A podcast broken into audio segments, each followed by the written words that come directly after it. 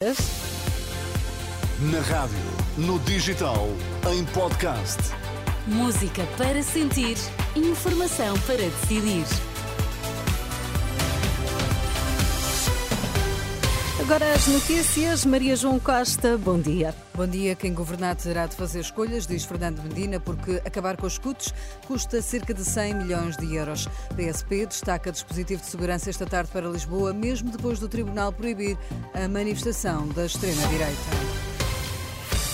Muito bom dia. Acabar com as portagens nas antigas escutas vai custar cerca de 100 milhões de euros. As contas são avançadas pelo Ministro das Finanças, que está a ajudar a preparar o programa económico do PS. Pedro Nuno Santos, líder do PS, já anunciou a medida, mas em entrevista à Renascença, Fernando Medina avisa que quem governar terá de fazer escolhas. O valor que está estimado é um valor que anda uh, em volta dos cerca de 100 milhões de euros consoante exatamente o âmbito do fim das portagens.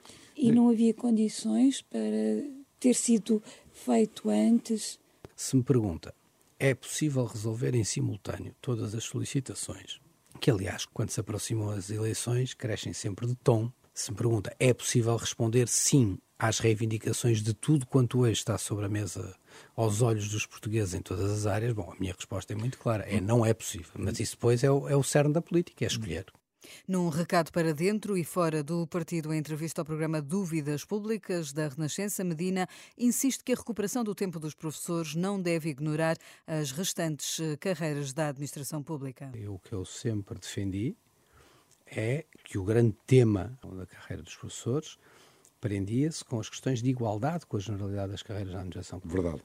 Se houver alguém que entenda que esta reposição deve ser feita numa determinada uh, área profissional e não noutra, bom, uh, é outra opção política, não é a minha. Naturalmente. Há naturalmente outro tipo de custos, mas a minha função nesta matéria é uh, tornar os mais verdadeiros e objetivos possíveis os números, para que depois o Secretário-Geral do PS possa definir as suas escolhas quanto ao ritmo, quanto à forma, quanto às medidas, quanto ao ritmo e quanto à forma daquilo que, que quer vir a fazer.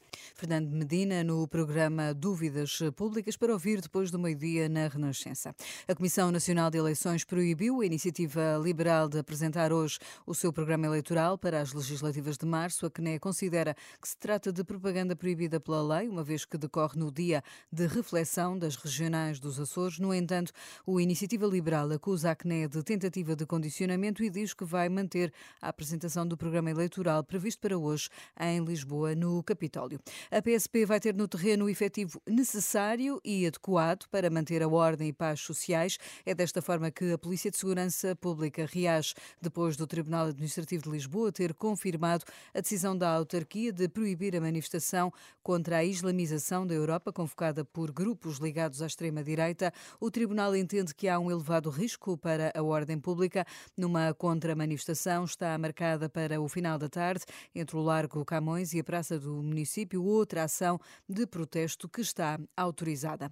Reforma a tempo parcial e criação de linhas de apoio para pessoas acima dos 60 anos são algumas das 83 medidas do Plano de Ação de Envelhecimento Ativo, que abrange medidas de prevenção, mas também outras de caráter social destinadas às pessoas mais carenciadas. Nuno Marques, o cardiologista escolhido pelos Ministérios da Segurança Social e Saúde para coordenar o plano, não acredita que o processo eleitoral em curso possa afetar a sua execução? Parece-me que eh, qualquer governo que o país tenha terá certamente este tipo de preocupações e estas preocupações. Eh, dificilmente veremos um retrocesso em medidas deste tipo num próximo governo do país, até porque isso é estruturante e chave, tendo em conta a nossa sociedade e a nossa demografia.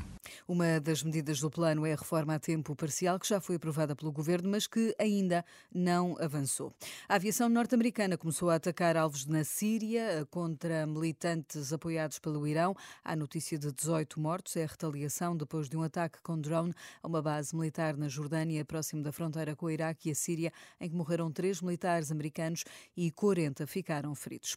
No futebol, o Sporting procura hoje consolidar a liderança da Primeira Liga na deslocação a Famalicão. Será às seis da tarde. O treinador Ruben Amorim fala do talento do adversário. Uma equipa que tem, nós sabemos que tem sempre talento e, portanto, nestes jogos, um, sem grande responsabilidade, eles, eles têm uma capacidade de, de ter bola, de criar perigo um, a, qualquer, a qualquer equipa. Sabemos também que é um jogo uh, num campo diferente e, portanto, o nosso trabalho foi dizer aos jogadores, e eles têm plena noção disso, que tudo o que se passou no último jogo vai ser completamente diferente e já não vai ter interferência neste jogo. E o nosso objetivo é ganhar uh, o jogo, manter a liderança, que seja por meio a zero. Já João Pedro Souza, do Famalicão, diz que o jogo é um grande desafio. Não é redutor dizer que, que o jogo vai ser extremamente difícil para nós. Vamos jogar contra, na minha opinião, contra a melhor equipa da nossa liga até ao momento. A melhor equipa a atacar e até a melhor equipa a defender. Portanto, o desafio e a tarefa é enorme. Temos que ser o melhor Famalicão para ter sucesso no jogo. E às oito e meia da noite é a vez do Futebol Clube do Porto receber o Rio Ave. Jogos com certeza que pode acompanhar na Renascença. Fique na nossa companhia. Bom dia.